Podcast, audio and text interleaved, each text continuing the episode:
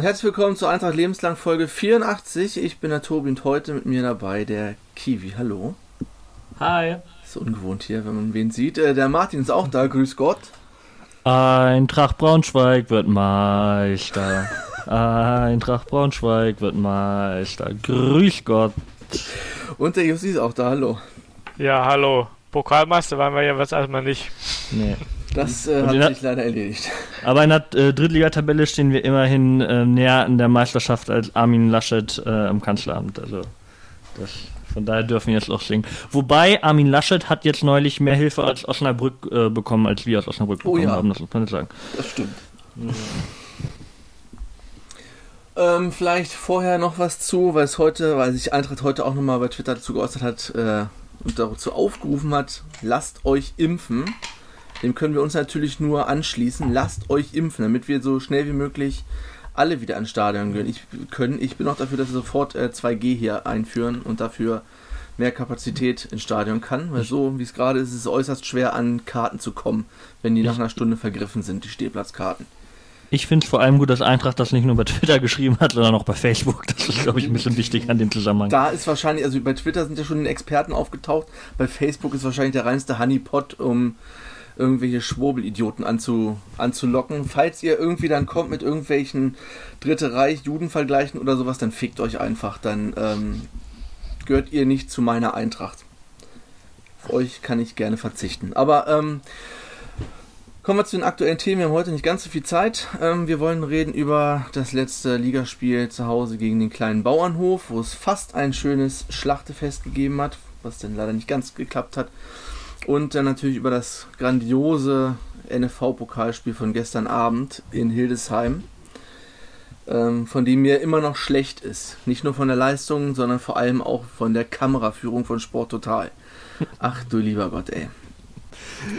Äh, immer, immer wenn auf der rechten Seite, also wenn irgendwelche Leute oder genug Leute aus dem Stadion raus oder irgendwie da lang gegangen sind, ist die Kamera rechts rüber, weil äh, das dann sich ja Leute bewegt haben und der Algorithmus dachte, da passiert was, weil einfach nur Menschen da lang gegangen sind. Ich hatte wirklich am Ende Bedenken, ob ich das Elfmeterschießen sehen kann. Ich hatte die ganze Zeit Vielleicht dass hat, irgendwer ja. einen Ball in der, in der Mittellinie bewegt und die Kamera darüber schwenkt. Ja, hätten, auch nicht so hätten sie das aufs andere Tor gemacht, hätte ich halt, halt, wirklich Bedenken gehabt, wenn da halt Leute lang gehen, weil das halt immer dann nach rechts ist, weil, weil das halt das, die diese Kamera verwirrt hat. Aber ja. Ja, es waren teilweise auf der anderen Seite gab es wohl auch teilweise Bälle, die da rumlagen nach, nach dem Wabenschießen in der Halbzeit. Und da dachte ich auch, ja, äh, ja wenn sie da spielen, dann könnte es äh, interessant werden. Ich kann mich mal erinnern, wer, ich glaube, das war das letzte, letzte Mal, wo wir Pokal gespielt haben äh, oder NFV-Pokal gespielt haben. Und äh, das eine Tor wurde auf jeden Fall nicht gezeigt. Das war so Sport total Kamera zeigte so in der Mitte oder so und ja, man konnte das überhaupt nicht sehen, was sie, was sie da machen.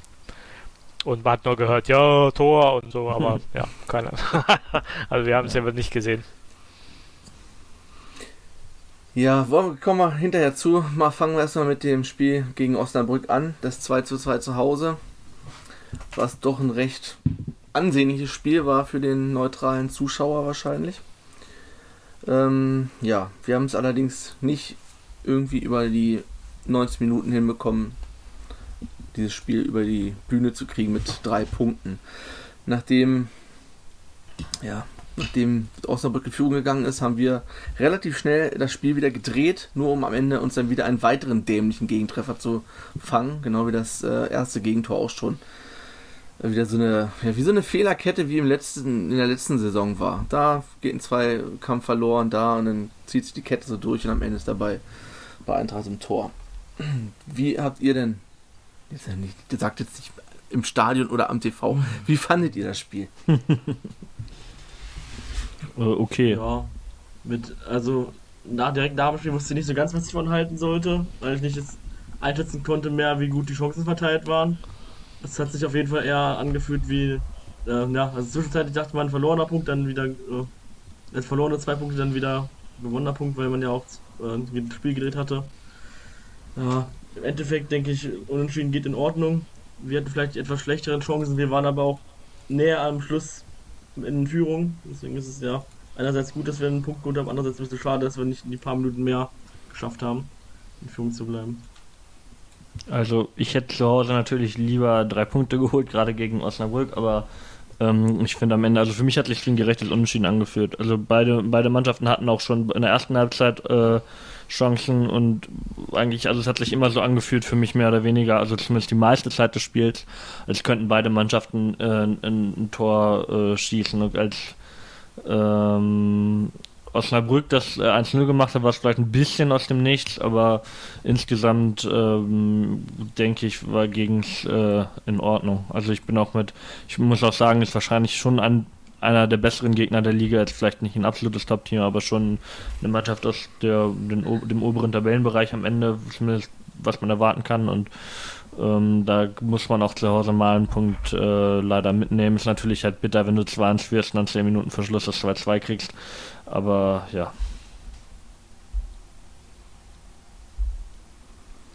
Also ich fand's, ich fand's gerecht. Also ähm, die äh, Expected Goals waren auch ziemlich ausgeglichen und äh, ja, ich hatte, ich glaube, eine Eintracht den hat äh, Gesamtnote von 3 äh, dann ausgerechnet. Also es war ähm, spielerisch war es okay. Ähm, was mir nicht so gut gefallen hat, waren die Zweikampfdaten und die Luftkampfdaten. Also da, da haben wir deutlich Defizit, deut, deutliche Defizite gehabt. Also das hätte ich, da, das müssen wir schon mal ansprechen, äh, weil äh, 40 Prozent, 45 Prozent gewonnene Zweikämpfe sind dann im Endeffekt dann ein bisschen zu wenig, gerade auch zu Hause. Also man hat man konnte, also ich habe es nicht so im Spiel beobachtet, muss ich ehrlich sagen. Ich habe es also hinterher erst dann nur mitbekommen. Ist natürlich die Frage, ähm, da hat man die entscheidenden Ko mm, Kopfwelle oder Zweikämpfe gewonnen oder verloren. Ähm, ähm, aber zum Beispiel die eine Szene, zum Beispiel die, ähm, das, ich glaube, das 2 zu 2, den Ausgleich, ähm, zum Beispiel diese Situation verliert zum Beispiel Behrend den, den Zweikampf vor, vor der Linie, vor, vor, vor und KSG hat es quasi auch, äh, wird auch ausgespielt. Also das sind zum Beispiel so schon zwei Szenen, wo man so sagen könnte, okay, da, da müsste es einfach besser klappen. Ähm, aber achso, ich würde, also irgendwie ist das aber was, also mit das wird zu viele Zweikämpfe verlieren, was du generell schon auch in den Wochen davor immer angemerkt hast, oder? Also scheint sich ja ein bisschen jetzt bisher ja. noch durch die Saison zu ziehen, dass wir irgendwie vielleicht ein bisschen zu zweikampfschwach sind. Ja, das, das würde ich halt in der Tat so ein bisschen unterschreiben, dass wir ähm, dass es auch nicht besser geworden ist durch, durch zum Beispiel Lauberbach. Der gewinnt zwar ähm, relativ viele Kopfbälle, also es hat den Schnitt ein bisschen an, angehoben, aber insgesamt verlieren wir immer noch zu viele Zweikämpfe. Und äh, vor allen Dingen auch, äh, wenn man das mal vergleicht mit dem Gegner, dann gewinnt der Gegner eigentlich mehr, mehr eigentlich mehr defensive Zweikämpfe als jetzt zum Beispiel Eintracht. Also ähm, da, das ist sowas, was schon ein bisschen Sorgen machen sollte. Und ähm, ja, ich weiß nicht, wie, wie ähm, Schiele es sieht, aber das ist sowas, ähm, was man vielleicht mal fragen könnte, wie er, wie er das sieht, weil, weil ähm, mir macht das schon ein bisschen Sorgen, dass wir gerade so viele Zweikämpfe gewinnen. In einer Liga, die eigentlich ja sehr, sehr auch auf diese Zweikämpfe ausgerichtet ist. Also falls Journalisten zuhören, die bei der Pressekonferenz übernächsten oder so dabei sind, also die war ja gerade erst vom letzten Spiel, dann frag doch mal danach. Ne? Holt doch mal von Jussi die Fragen ab. Ja, mir ist es in dem Spiel äh, konkret bei Iva Mai aufgefallen, dass er zweimal hintereinander nach einem Abstoß sehr schlecht in äh, Zweikampf gegangen ist, also Kopfball-Zweikampf und den dann auch verloren hat. Was in der Position denn jeweils immer gefährlich wurde, weil der Osnabrücker den Spieler im Mittelfeld dann sofort weiterverarbeiten konnte. Und ja, natürlich auch beim, beim 2-2. Aber das war auch das Kiewski ja sehr einfach irgendwie aus dem Spiel nehmen. Und in der Mitte pennt Yasi und äh, Bären vor allem, ja. Ist wieder so, ja, warum? Also, das ist absolut unnötig, dieses Gegentor. Und dann stehst du am Ende da wieder nur mit einem Punkt da. Und diesmal fühlt es sich dann halt doch irgendwie an. Ja, was wir bei 60 meinten, das war ein gefühlter Sieg. Jetzt haben wir das andere dass wir den Ausgleich kurz zu Ende bekommen haben, dann fühlt es sich halt wieder so, weiß nicht, nicht wie eine Niederlage an, aber es ist schon so ein kleiner Dämpfer irgendwie. Und wenn jetzt noch das Spiel von gestern Abend dazu kommt, dann werden die Fans irgendwie schon wieder unruhig, ne? Was man, was man jetzt schon wieder liest, so drei Spiele nicht gewonnen, eine, eine Niederlage gegen einen, weiß gar nicht, wo spielt äh, Wildesheim, Regionalliga, ne? Regionalliga. Also Viertligisten. Das Niveau ist dann noch mal so, Vor allem auch nicht Das besonders gut in der Regionalliga. ja, sagen, noch eher unterdurchschnittlichen, Ja, Drittligisten. Ja, ähm, ich habe das nochmal na gerade nachgeguckt. Also wir sind in defensiven Zweikämpfen sind wir äh, Liga Schlusslicht, was, was die Prozentquote angeht. Also wir haben 57% der Zweikämpfe gewonnen, defensiven Zweikämpfe gewonnen. Das sind ja eigentlich die entscheidenden, wenn man sozusagen defensiv gut arbeiten möchte. Und äh, das ist äh, reicht für Liga Schluss. Also sind wir, sind wir Liga Letzter in diesen, dieser Kategorie. Und ähm, Bester ist zum Beispiel Kaiserslautern mit 67% gewonnene Zweikämpfe. Wie sieht das bei Flanken aus? Weil ja, gefühlt schlagen wir zwar viele Flanken, aber die sind auch ziemlich häufig ziemlich schlecht. Äh, meinst du die Flankenquote quasi? Also, Ja. ähm, na, da sind wir im Mittelfeld ungefähr. Also, ähm, äh, fl äh, angekommen Flanken sind bei ungefähr bei knapp 37%. Das ist dann so ein bisschen oberes Mittelfeld sogar noch. Okay. Ah, ja. Aber, aber, aber die Zweikämpfe sind, ist schon sowas, was man, was man ansprechen sollte. Auch, auch zum Beispiel jetzt hier die, die Kopfbälle, da sind wir gar nicht nochmal kurz gucken. Da sind wir nämlich auch drittletzt in der Liga mit äh, knapp 40% gewonnener Kopfbälle. Dabei haben wir eigentlich schon ein paar Spieler dabei, die prädestiniert dafür wären, Kopfbälle zu gewinnen. Also die Spieler, die bei Ja. uns bisher im Sturm gespielt haben, waren Ihorst und Lauberbach und die sind beide groß. Michael Schulz ist groß. Brian Behrendt ist zwar nicht besonders groß für einen Innenverteidiger, aber auch nicht besonders klein. Krause im Mittelfeld ist jetzt auch okay gewachsen. Also ich sag mal so, es ist jetzt nicht unmöglich für die Spieler, die da auf dem Platz stehen, dass sie mal Kopfbälle gewinnen. Mhm. Ja, ja und, äh, und, und vor allen. Dingen, ich weiß nicht, also ich finde halt ähm, dafür, dass Wille auch, auch ähm, ja, ähm, Kämpfe, kämpferische, Sp- also ähm, ballgewinnende Spielertypen auf dem Feld immer haben, also jetzt in Endverteidigung oder im Mittelfeld oder auch, auch, auch vorne noch ähm, teilweise dann solche Typen ähm, dann da haben, dann könnte man meinen, dass man da mehr, mehr auch diese Zweikämpfe so gewinnen würde. Das ist dann schon ein bisschen, bisschen merkwürdig, dass wir dann, dann, dann ähm, ja, die Zweikämpfe nicht, nicht so gewinnen, ähm, wie, wie es eigentlich sich gehört.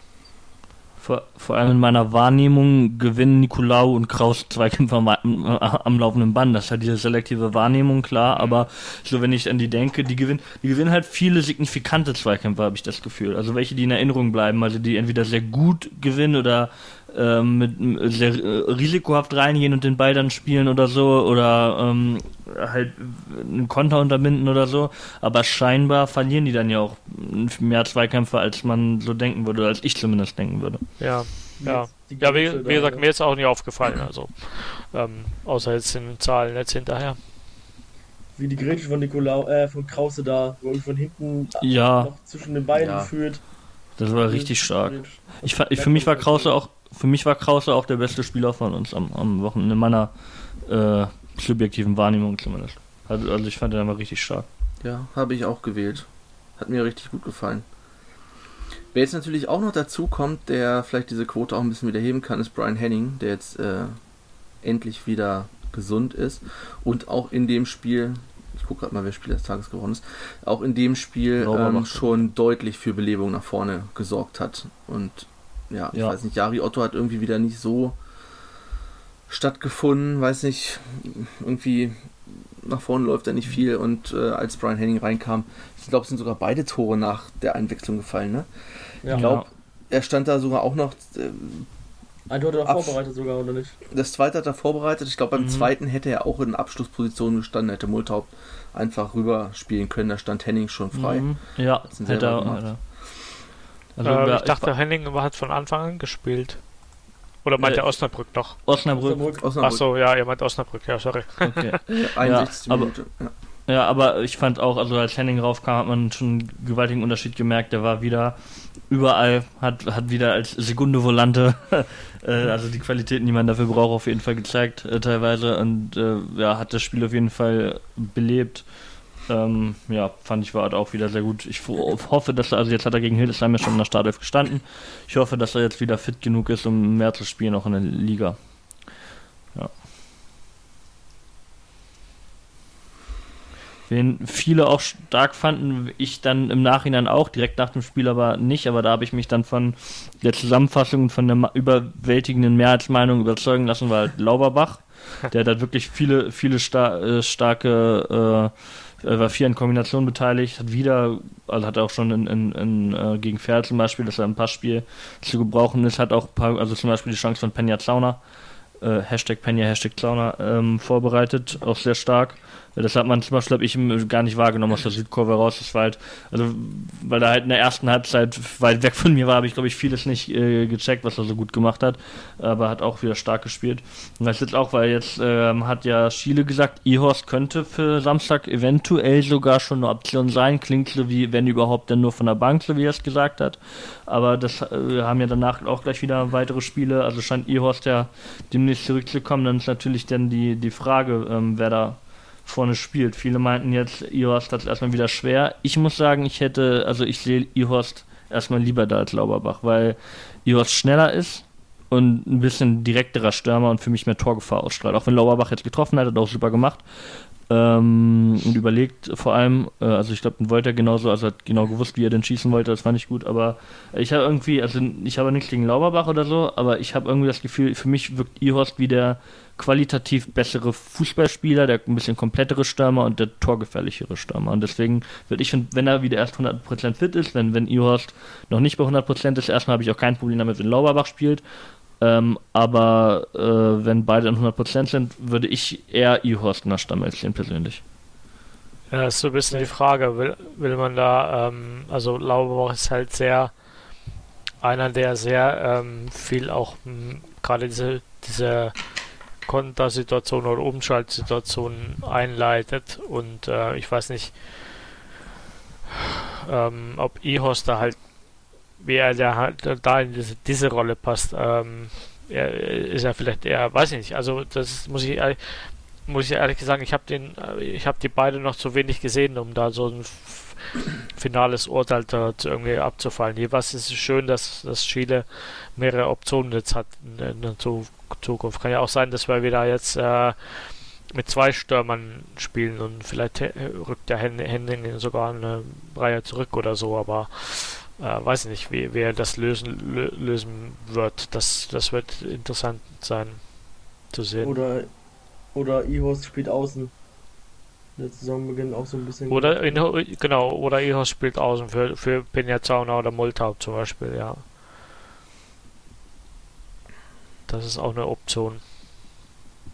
Finde ich ein bisschen komisch, dass er schon wieder, also dass jetzt Gürt und Ios gleichzeitig fit sein sollen, irgendwie, also ziemlich gleichzeitig. Weil ja irgendwie gesagt, also ich hatte in Erinnerung, dass Ios länger ausfallen soll als Gürt, oder war das irgendwie anders? Was haben sie gesagt? Vier, fünf Wochen oder so? Was haben sie also gesagt? Bei, bei ja, Ios ja. haben, glaube ich, sechs Wochen gesagt, oder?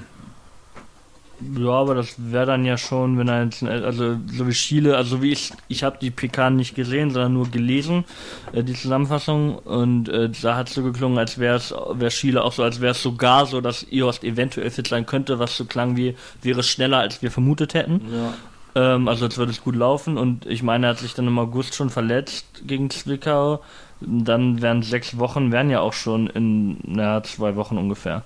Dann ist er vielleicht so anderthalb Wochen früher fit als, äh, oder zwei Wochen früher fit als gedacht. Kann mal passieren, denke ich.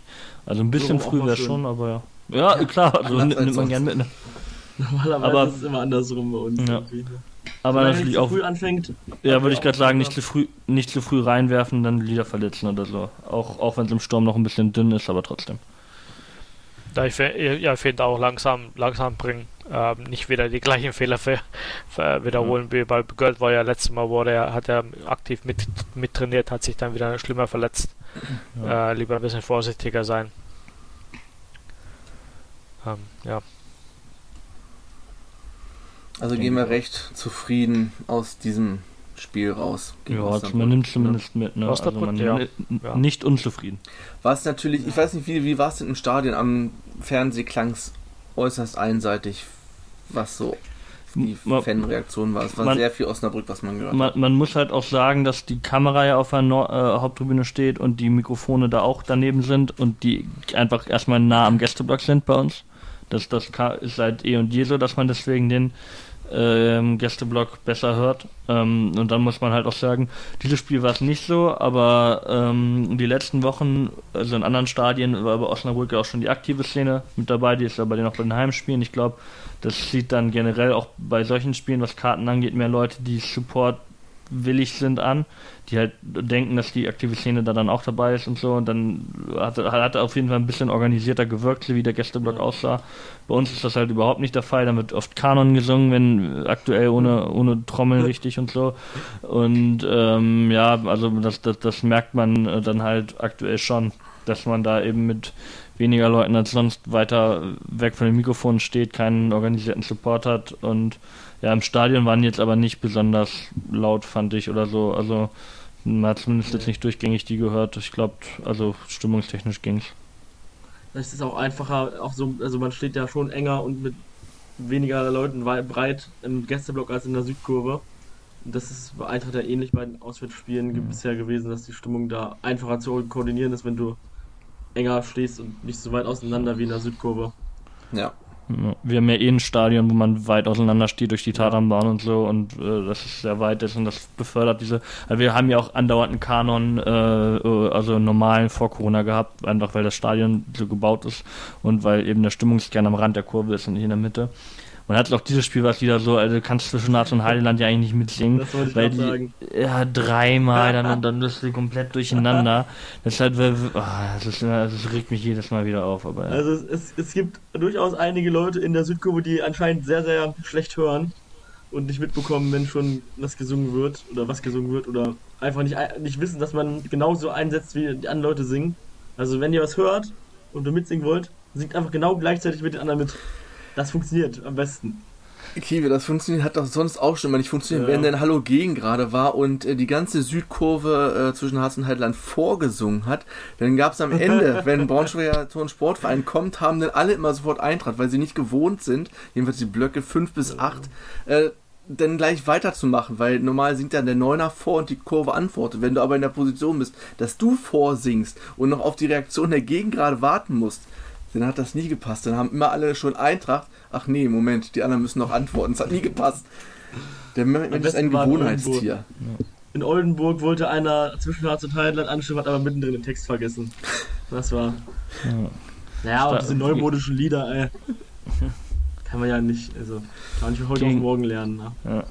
Gegen, gegen Osnabrück wurde bei, in, in Block 6 auch noch einer während des Spiels hat es geschafft, äh, rausgeworfen zu werden. Stimmt. Weil er Das war arg übrigens der, der betrunken gejubelt hat beim äh, 0 zu 1. Ja, ah, ja. Äh, rum, rum, ähm, viel rumgehampelt hat. Ich fand es ein bisschen übertrieben, er hat am Ende niemandem was getan. Ein bisschen nervig war er schon, aber war auch witzig, Zaun keine. Ahnung, ob das. Auf dem, das hat Schluss auf den Zaun geklettert, wie so eine Scheiße, wirklich. Da muss man den jetzt nicht gleich rausschmeißen. Also fand ich ein bisschen übertrieben von der Ordnerschaft oder von der Ordnerin, die den dann da rausgeschmissen hat. Aber ja, war zumindest auch mal, äh, was ist mal was passiert, hat man. Aber auf dem Platz doch ging es eigentlich auch, ja so. Hätte ich nicht gedacht, ist auch raus, dass er gleich rausgeht. Er, er, also er hat, er hat sich nicht gewehrt, nö, war, also, also hat, hat eigentlich niemandem was getan, also es war eigentlich nicht, nicht notwendig, ja. das war schon nervig, aber das ist halt nicht verboten. ja. Ist halt im Stadion, da kannst du halt, also wenn du im Stehplatzbereich bist, da gibt es ja manchmal Leute, die halt, äh, Ja.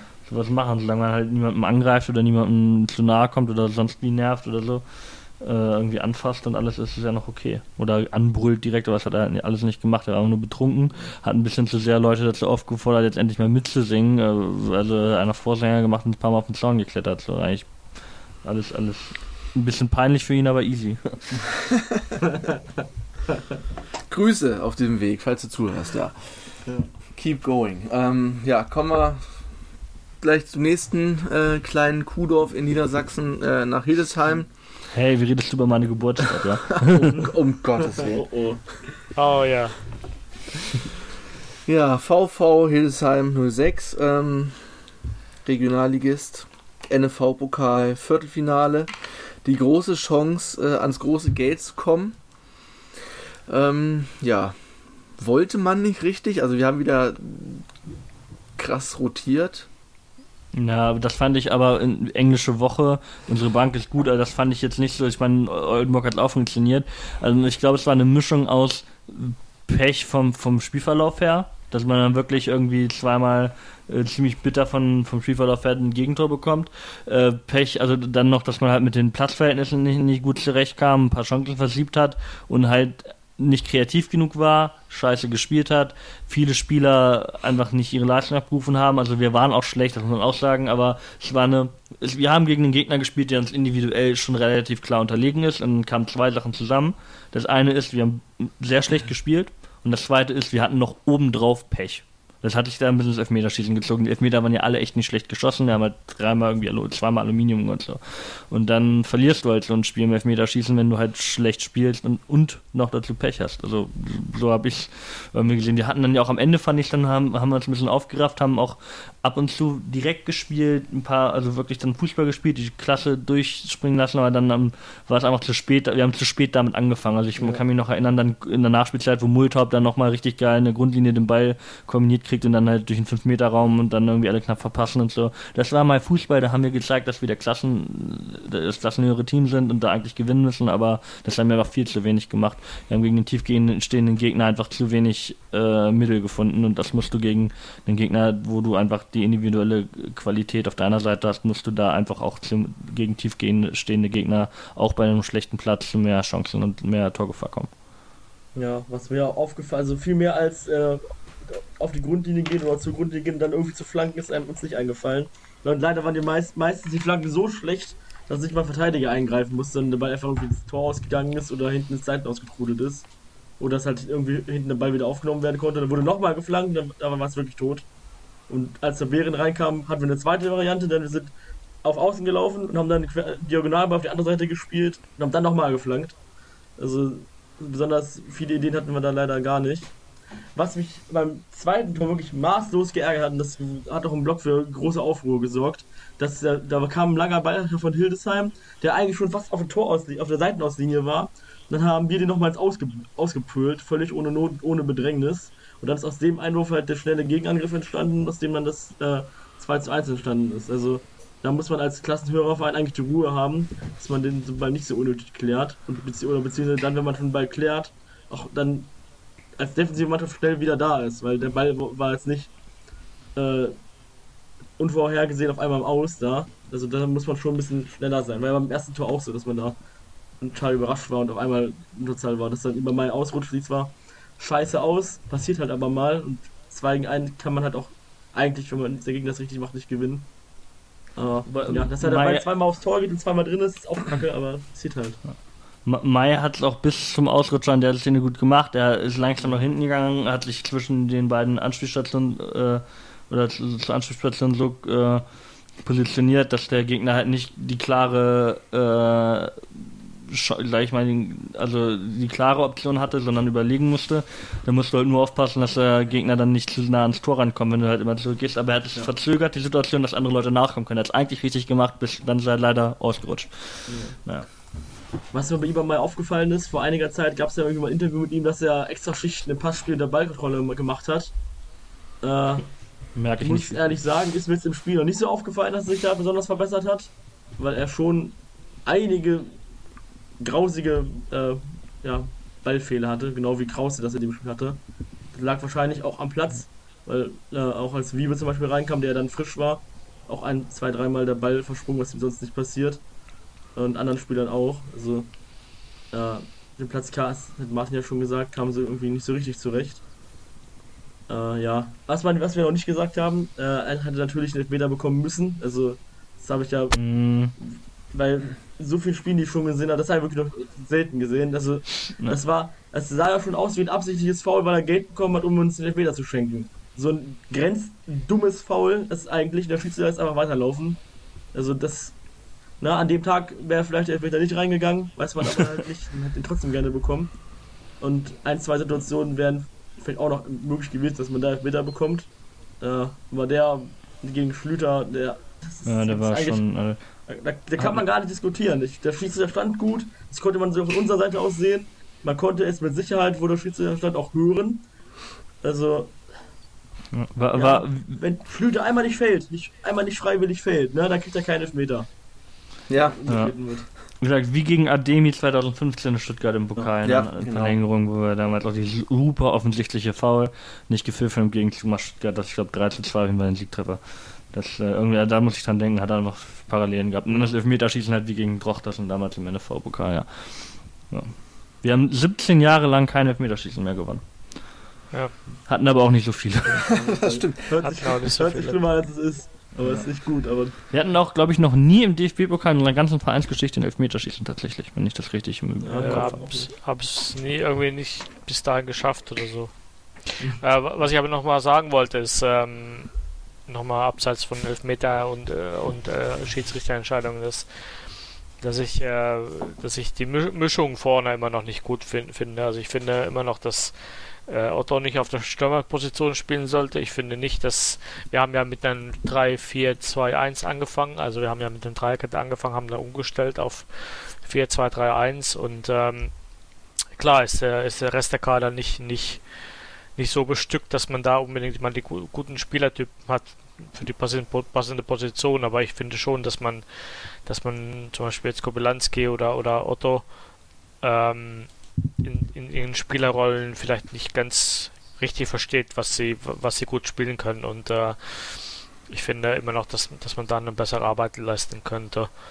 Ähm, und ich auf dem Platz war nicht, war nicht, äh, war nicht gut genug oder war, war nicht passend genug. Also das, das ähm, da passte, passte viele, ne, vieles nichts. Also ich, ich sag, also ich finde, ich habe ja noch, ich habe noch mal nachgeguckt, die, die, ähm, die Kaderqualität oder die Mannschaftsqualität, die auf dem Pla- Platz war, die Startelf, die hätte eigentlich ähm, na, nach dem Global Soccer In- Index eigentlich einen Wert von 51 irgendwas war das jetzt. Also das war schon eine, eine st- stärkere Drittligamannschaft, die da auf, auf dem Papier, wenn es auf dem Platz war. Aber mh, deswegen umso, umso größer finde ich, ist, ist dieser ist die Klärung, dass die Mischung halt nicht gestimmt hat.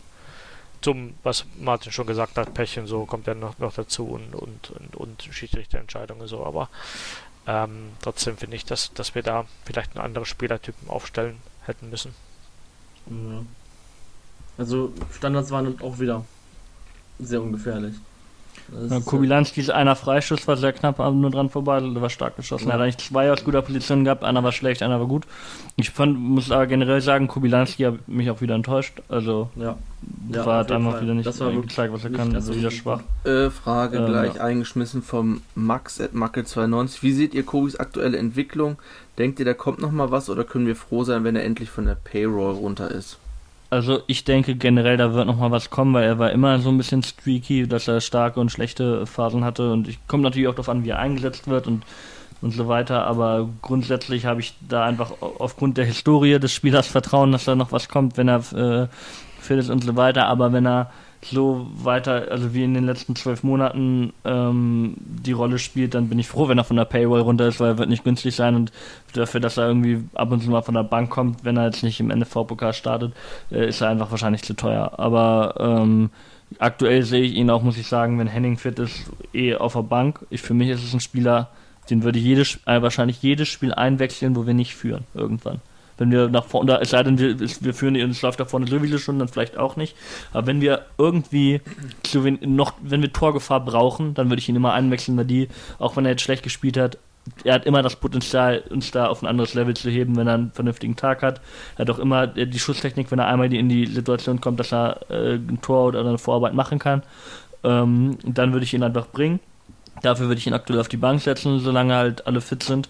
Aber solange es halt so bleibt, wie es jetzt ist und Henning so spielt, wie er bisher gespielt hat, würde ich ihn halt wirklich da aktuell nicht in der Startelf sehen, sondern einfach, wie gesagt, als wenn wir zurückliegen oder wenn wir uns entschieden steht und wir gewinnen wollen, dann, dann kann ihn als Ergänzung, kann er sehr wertvoll sein, aber mehr aktuell auch nicht. Ja, sehe ich ähnlich. Ich glaube, dass es bei ihm auch zum Teil gerade so ein Kopfproblem ist irgendwie. Ich weiß nicht, ob der vergebene Elfmeter jetzt noch negativ sich auswirkt irgendwie. Und dann war er ganz gut geschossen, aber am Ende setzt er das Ding halt in, an die Latte und dafür, dass er eigentlich so ein guter gute Schusstechnik hat, ist es dann halt doch irgendwie besonders tragisch, dass er seinen Elfmeter verballert. Ja. Und ich, ja, gegen Osnabrück wurde auch wieder erst nur in der 89 Minuten eingewechselt. Also irgendwie. Nee, so spät nicht. Ich fand ihn gegen Osnabrück aber auch ganz gut. Also er zum Beispiel hat halt so diese, diese, diese einzelnen Szenen, die er dann in den Minuten noch hat, der macht er halt viel Gutes. Ich kann mich erinnern, gegen Osnabrück, da wird er angeworfen beim Einwurf und aus dem Außenriss legt er den Ball direkt 10 Meter weiter auf Hennings Brust. Das ist, das kann in der Liga, können das höchstens drei Leute.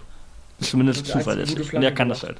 Und die einzelnen, ja, genau. Also, dann, also gegen Osnabrück, das, was er dort zeigen konnte, das war wieder stark. Gegen Hildesheim war halt wieder komplett scheiße. Also, das ist halt, ne? Eben, aber das ist ja das, was er meint, dass er das Vertrauen des äh, Trainers braucht. Dann ist so eine Einwechslung, ich gucke jetzt nochmal nach, wann das wann er eingewechselt wurde. Doch, 89. Spielminute für Kiewski gegen Osnabrück. Echt? Okay, ja, dann hat halt auch wieder die zwei Szenen, die er hatte, haben mir bei ihm dann wieder gut gefallen. Da haben wir tatsächlich mal fünf, alle fünf Wechsel benutzt, auch zwei erst ganz am Ende, aber nun gut. Und das ist das denn vielleicht dieses fehlende Vertrauen, wenn er denn erst äh, so zur Nachspielzeit eingewechselt wird. Vielleicht hemmt ihn das, ich ja. weiß es nicht. Irgendwie scheint da irgendwas nicht ganz richtig zu funktionieren. Und Spielpraxis wahrscheinlich auch irgendwie, ne? Also Oder halt in der falschen Rolle, wie Jusli meint, dass er halt nicht so eingesetzt wird, wie er am besten. Kann auch sein. Wahrscheinlich alles ein bisschen zusammen. Ja, also er ist halt ein ganz spezieller Typ. Ähm, ähm, ja, gute, also weiß nicht, also ich glaube nicht, dass er diese Freiheiten bekommt, die er vielleicht braucht als Spielertyp. Ähm, der braucht bestimmt auch Leute, die ähm, ja, bisschen so auch, auch ihn ein bisschen so wie im Eishockey halt, so wenn du äh, Creative Spieler hast, dass, dass du dann so einen, so einen ganz großen Typ dann an dem hast, der irgendwie die schützt vor, vor, vor unnötige Tacklings oder so und äh, so ein bisschen, weiß nicht, ob das, wie das denn konkret aussehen könnte, aber ich finde auch, dass er aktuell einfach eine Formtief ist, der braucht einfach ein paar Tore, dann, dann, dann wird es auch wieder. Also der, also, also ich denke auch, das hat, er hat enorm Potenzial immer noch und er hat ja schon er hat ja schon mehr, einmal bewiesen, dass er auch gut knipsen kann und so, aber ähm, man muss ein, man müsste jetzt einfach nur hoffen, ich denke, man muss einfach nur hoffen, man muss ihn mal immer, immer wieder jetzt bringen und hoffen, dass er dann auch mal auf mal trifft. Kommen wir zu einer weiteren Frage, die betrifft dieses Problem halt für die ganze Mannschaft. Henkeler fragt eure Einschätzung zum NFV-Pokal aus, haben wir gerade schon. Gibt das nachhaltig einen Knacks oder Aufschwung für die Liga? Äh, ich hoffe nicht, also ich glaube nicht, dass es einen Aufschwung geben kann irgendwie, also das glaube ich irgendwie nicht, dass es so, also es kann manchmal bei Niederlagen irgendwie so wendepunktmäßig sein, aber das war einfach kein so ein Spiel, das war viel zu frustrierendes Spiel dafür am Ende. Ähm, nichts, was da irgendwie ähm, sowas bringt. Das war vielleicht am Ende, wenn es so ein Spiel diese Saison schon gegeben haben sollte, wäre das das HSV-Spiel gewesen, wo du verlierst, aber gut spielst, denn das irgendwie äh, bessere Stimmung macht. Aber ähm, ich glaube, ich hoffe, es gibt keinen Knacks. Ich glaube das auch nicht, weil die Mannschaft gefestigt genug wirkt und wahrscheinlich auch weiß, war jetzt ein bisschen B11, ein bisschen Pech, klar, scheiße gespielt passiert. Ähm, muss man jetzt halt Vierter werden. Also ich glaube, es berührt unsere Ligaform generell nicht. Und ich hoffe es auch, weil ich glaube, dass wenn es Auswirkungen hat, dann eher negative wegen des Ausschaltens. Es gab auch nach dem Spiel eigentlich keine negativen Worte in, Richtung Mannschaft. Wurde geklatscht, nochmal Eintracht Lied gesungen und dann sie und dann gezogen. Also hätte man, ja, wenn es so ein paar Beleidigungen gegeben hätte oder aggressive Stimmung gewesen hätte, gewesen wäre, hätte ich das mir vorstellen können, dass es vielleicht negativ sich auswirkt. Äh, Gab es aber nicht, deswegen glaube ich, ich das ähnlich wie Martin. Glaube, es hat eigentlich keine großen Auswirkungen. Äh, sind ja schließlich auch Profifußball, Profifußballer, also sollte das eigentlich auch nicht passieren. Äh, und viele der Spieler, die sowieso spielen werden, haben ja auch nicht gespielt oder wenig gespielt. Sind davon also vermutlich eher weniger beeinflusst. Und ja, wie gesagt, ein Tag, wo halt alles schief gelaufen ist, was irgendwie schief laufen kann. Äh, das wissen die natürlich auch, dass das jetzt äh, das scheiße war. Äh, ja, also wird jetzt kein, also ich denke, dass nur Spiele einen Aufschwung geben, wenn jemand verliert, wenn da irgendwas eine Sache schief gelaufen ist. Ähm, muss ich drüber, also wenn wir hätten wir jetzt super gut gespielt und äh, hätten dann in der letzten Minute noch einen ungerechtfertigten Elfmeter gegen uns bekommen und dadurch wären wir rein ins Elfmeterschießen gekommen, wäre es natürlich was anderes gewesen, weil dann kann man mit Wut ausgehen und so ist halt keine Wut da, sondern ja, schlechte Laune. Aber das ist was, was sich jetzt flüchtigen wird, hoffentlich. Äh, und die Spieler hat Herr Schiele ja auch gesagt, äh, es eine andere Startaufstellung sein wird die sind davon eigentlich unbetroffen. und werden dann auch anders auftreten. Ich denke, dass wir ähm, daraus lernen sollten, weil ähm, Hildesheim war jetzt ein bester Beispiel dafür, was es bedeutet, wenn wir einen tiefstehenden Gegner haben. Natürlich war es eine Klasse niedriger, ähm, aber wir sollten gewarnt sein. Und, und ich habe das mal Spiel, unser Spielplan geguckt, weil wir haben ja äh, wir haben ja in der Liga haben wir nur 45% Ballbe Ballbesitz, also wir sind ganz, ganz ziemlich unten. Ähm, nur ganz, ganz wenige Mannschaften haben, haben äh, noch weniger Ballbesitz.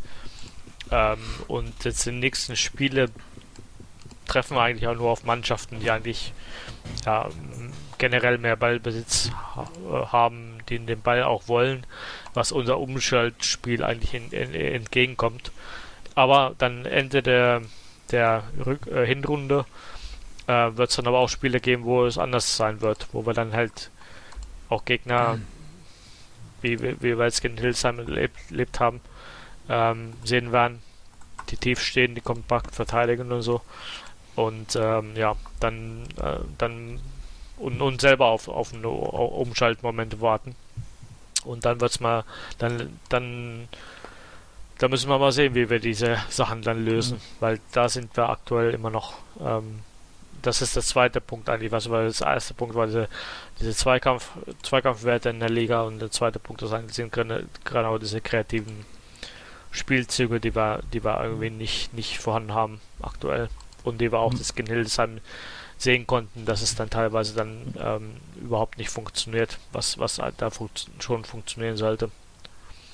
Am, am, Ende haben wir in Hildesheim halt einen Distanzschuss zum Ausgleich noch gebraucht. Und, keiner ja, und, ja. und, eine Umschalt, und eine Umschaltsituation. Ja, also genau, eine Umschaltsituation davor, das war immer stark von Görlich und Otto. Aber gerade das 2 zu 2, als es dann halt klar war, dass Hildesheim nur noch hinten ran steht und wir wirklich drücken müssen, die Zeit gedrückt hat, war es dann halt ein Distanzschuss. Da haben wir uns das nicht erspielt irgendwie. Das war dann einfach, weil ja. Stüder den Ball gut getroffen und gut gemacht hat.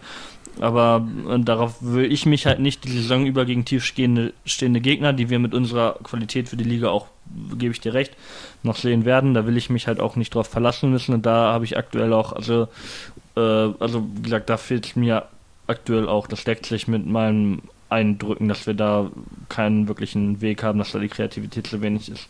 Da ist vielleicht, also da wäre halt ein Kobi in Form hilfreich, aber den haben wir halt aktuell leider nicht.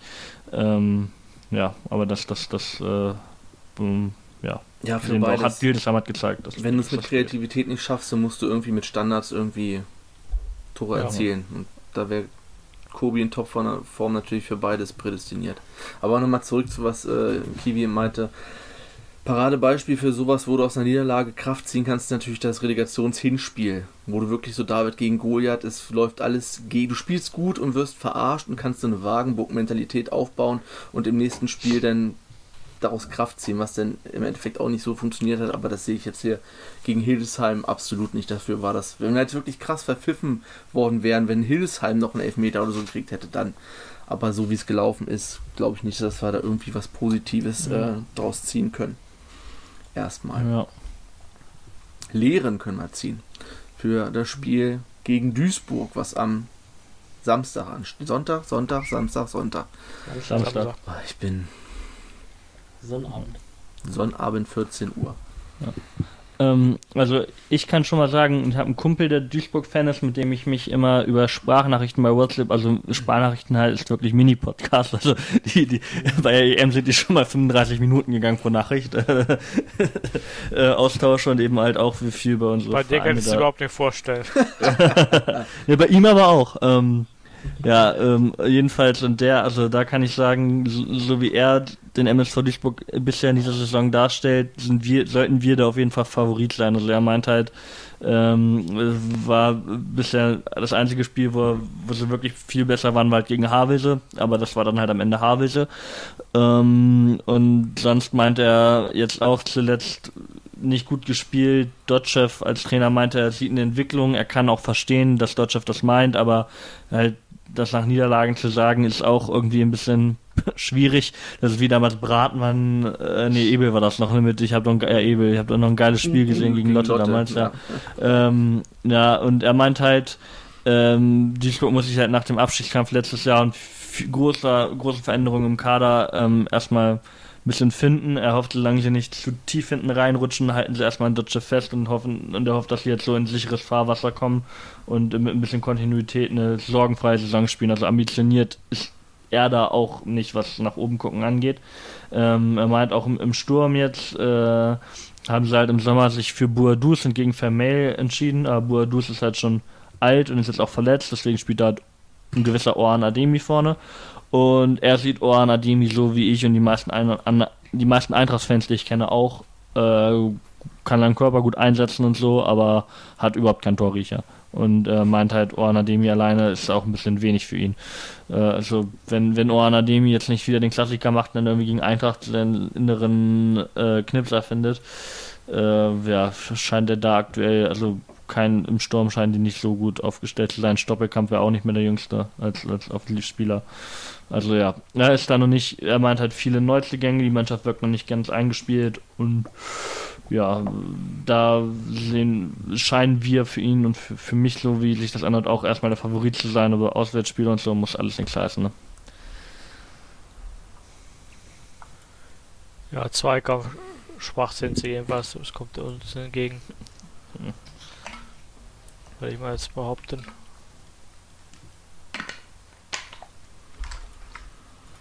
Ja.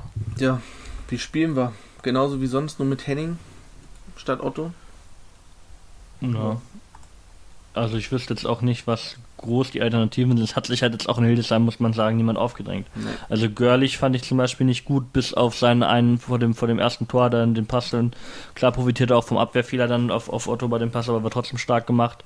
Sonst fand ich ihn nicht gut. Iber Mai hatte am Anfang in der Innenverteidigung, als wir noch mit ähm, Dreierkette gespielt haben, war es okay. Dann Mittelfeld fand ich ihn schwach, viel, also wie Kiwi vorhin gesagt hat, hat sich nicht aufgedrängt. Kobi haben wir schon drüber geredet, hat sich nicht aufgedrängt.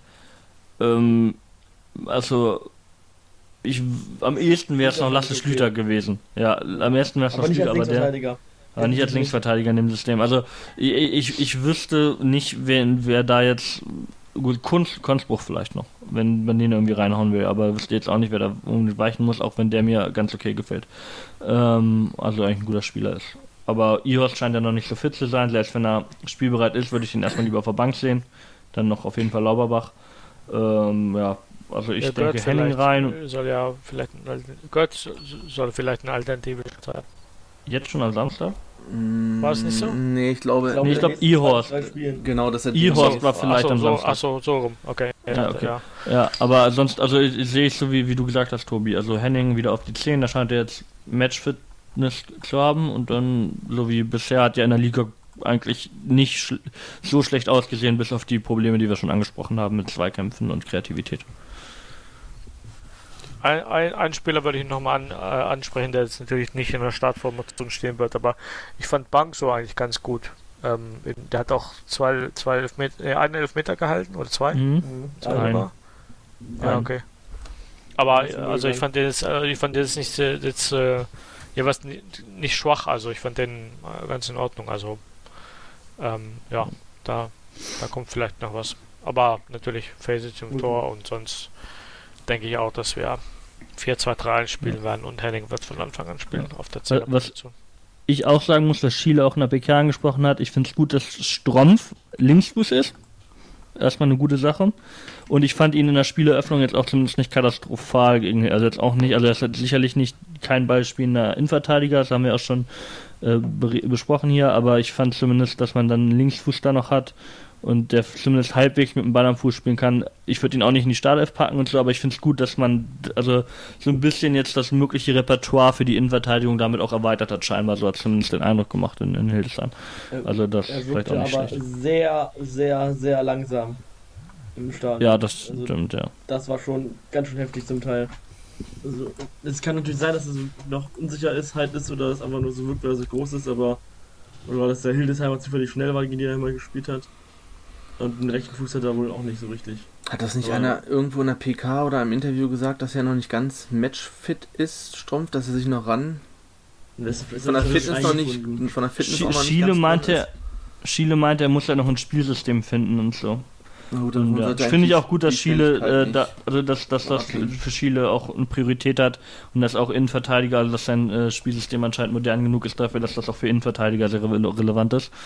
Ähm, aber äh, ja, sonst Schnelligkeit Ja, das muss man fand ich wirklich eine gucken. interessante Aussage, dass er gesagt hat, dass, äh, ähm, da, dass er sozusagen das noch lernen muss oder so. Ich meine, ich habe, ich kenne kenn seine Laufbahn jetzt nicht so, wo er früher gespielt hat, auf welche Position oder in welchem Spielsystem, aber ähm, mit welcher Spielidee, es war schon interessant zu hören. Also so wie Schiele es gesagt hat auf der Pressekonferenz, äh, hätte man das so verstehen können, dass er nicht so richtig zufrieden war mit seiner Leistung und das aber nicht so sagen wollte. Das könnte man so verstehen, weiß man natürlich mal nicht, vielleicht hat er es nur komisch ausgedrückt, aber ich habe es nicht so aufgefasst.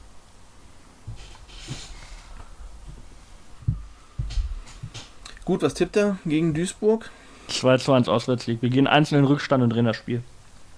Ich tippe auch 2 zu 1 Auswärtssieg. Ich sag 1 zu 1 wieder. Ich traue mich, ich hatte ja letztes Mal recht mit meinem 2-2 gegen Osnabrück. Hattest du? Ähm, diesmal sage ich, wir gewinnen ja auch 2-1. Orhan Ademi trifft. Natürlich. Ja, Natürlich trifft er. Hat der, hat der die Saison schon getroffen, Ademi? Wenn Ja. nicht, ja, okay. Ja. Wenn nicht, wird das das einzige Hat, Tor, was hat er aber auch schon wird. hat aber auch schon ein paar Großchancen vergeben. Also, natürlich, ja. natürlich. So. Gut, dann würde ich sagen, machen wir Feierabend. Ach, kurze Info noch zur zweiten. Die haben 3-0 gewonnen gegen Gitter. Die Frauen haben leider 3-0 verloren. In Hildesheim. In Hildesheim auch. War nicht so eine Ja. geile Woche mit Hildesheim. War jetzt aber kein direkter Konkurrent, ist also alles noch Ja. ähm, im Lot. Ja, muss, möchte auch noch mal kurz sagen zum NFV-Pokal aus nochmal äh, Markus Unna, Muammar, äh, Bagdadi, äh, Dominik Franke und Mike Erdmann. Äh, herz- herzlichen Glückwunsch denen. Gerade Markus Unger, aber auch generell einige Ex-Spieler dabei, denen kann man es natürlich persönlich gönnen. Hätte ihn trotzdem nicht sein müssen, aber da kann man ja nochmal erwähnen, dass da einige ehemalige Eintrachtler am Start Da waren. ist noch nichts ausgelost, ne? Ich glaube schon. Doch, ist schon, glaube ich, durch. Ja, das ist vorbelegt. Okay. Ja. Die haben es extra so gelegt, dass nicht so viele Drittligisten aufeinandertreffen. Das haben sie letztes Mal auch gemacht. Ja, Ja, dann ist, diesmal ist jetzt nur noch ein Drittligist drin. Ne? Ich, ähm, Ja. Noch nicht, aber im Also, ja, also wird, wenn, wenn Meppen und Osnabrück gegeneinander gespielt haben, wird nur noch ein Drittligist drin sein. Ähm, ja. ja, dann ist unten ist die Chance für Braunschweig im DFB-Pokal entweder vierter Platz oder fünfte, je nachdem, wo Dortmund 2 landet. Ja. Oder die freien Turner, die noch im Amateur-Pot des NFV-Pokals Toll. unterwegs sind. Da habe ich nicht ganz Die haben jetzt ja unsere A-Jugend geschlagen, Alter. Ja, Peinlich. Gut, dann würde ich sagen, wir hören uns nächste Woche wieder. Nächste Woche, achso, mit Dustin. Wir werden das nochmal über die sozialen Medien kommunizieren, wie das mit Dustin äh, von GSN läuft, wegen Fragen und so weiter. Ähm, und ansonsten hören wir uns dann nächste Woche wieder. Macht's gut. Ciao, ciao. Tschüss. Servus. Tschüss.